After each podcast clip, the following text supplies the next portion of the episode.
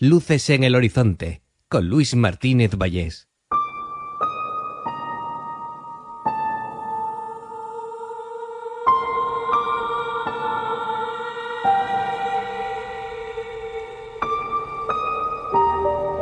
Vamos a subir o a bajar hasta el último escalón.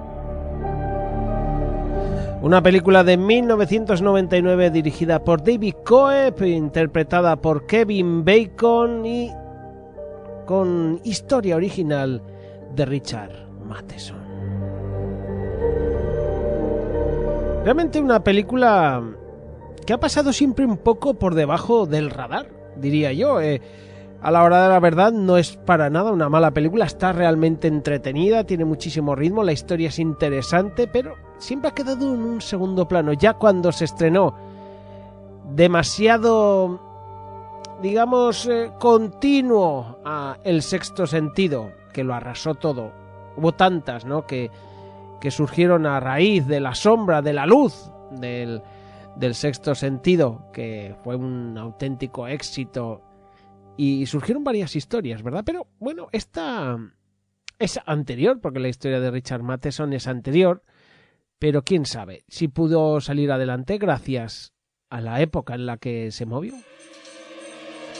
David Coeb, el director que había sido hasta ese momento casi siempre guionista, había dirigido ya The Trigger Effect, el efecto dominó, pero pero sí que es verdad que lo tenemos que tener en cuenta como guionista, por ejemplo, de Parque Jurásico, de Ángeles y Demonios. Eh, una barbaridad. O sea, mira sus, sus créditos y te puedes volver loco. Como director no tiene tantas películas, algunas reseñables, pero bueno.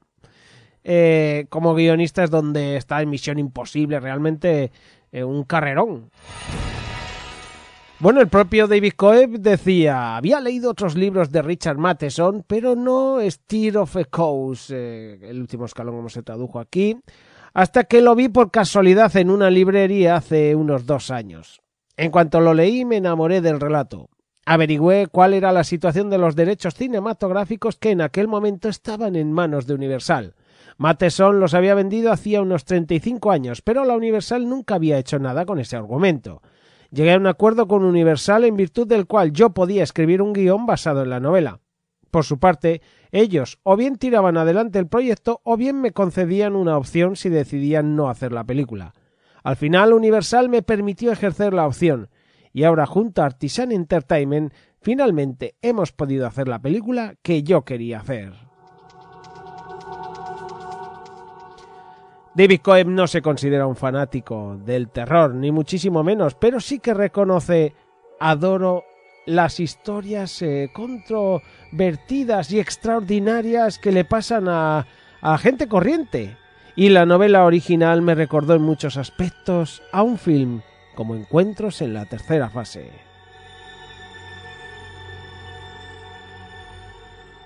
El argumento original eh, estaba en una época de, los 50, eh, de mm, muy claro, eh, la, novela cuando la encontró él ya tenía 35 años, como decimos. Y claro, el propio David Cobb decía, el mundo que describía Richard en la novela, eh, los barrios con casas pareadas, en una California joven y en expansión, ya no existe. Además, puesto que yo escribía el guion e iba a dirigir la película, quería ubicar la historia en un entorno de clase obrera diferente, un entorno que yo conociese de primera mano. Pensé que el miedo que fuese capaz de suscitar la película iba a guardar una relación directa con la verosimilitud de ese mundo en el que se desarrollan los acontecimientos.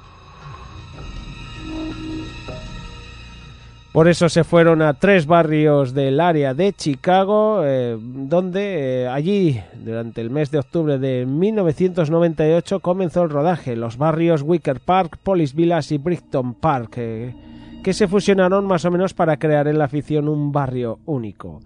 Todos los exteriores se rodaron en estas zonas y los interiores se rodaron en unos platos.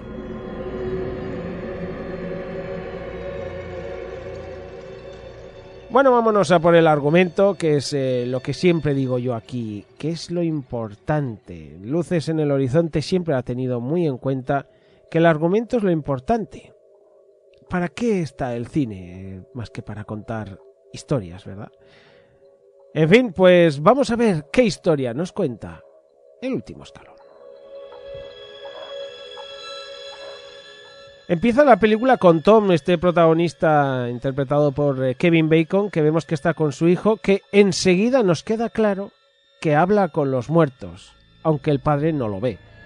Además, eh, bueno, eh, sigue la vida, resulta que hay una sorpresa mm, realmente llamativa porque la mujer está embarazada, se lo ha dicho antes a la hermana. Es un gran cambio en la vida de ellos, porque son gente humilde, trabajadora, que viven eh, ahí pues en un barrio obrero, que intentan tirar eh, para adelante. Hay un momento que él que él llega a decirle, ¿no? Eh, pensaba cuando era más joven, no pensaba que iba que iba a pasar por la vida sin significar nada, siendo siendo tan vulgar, siendo tan tan uno más cuando te parece que vas a ser extraordinario.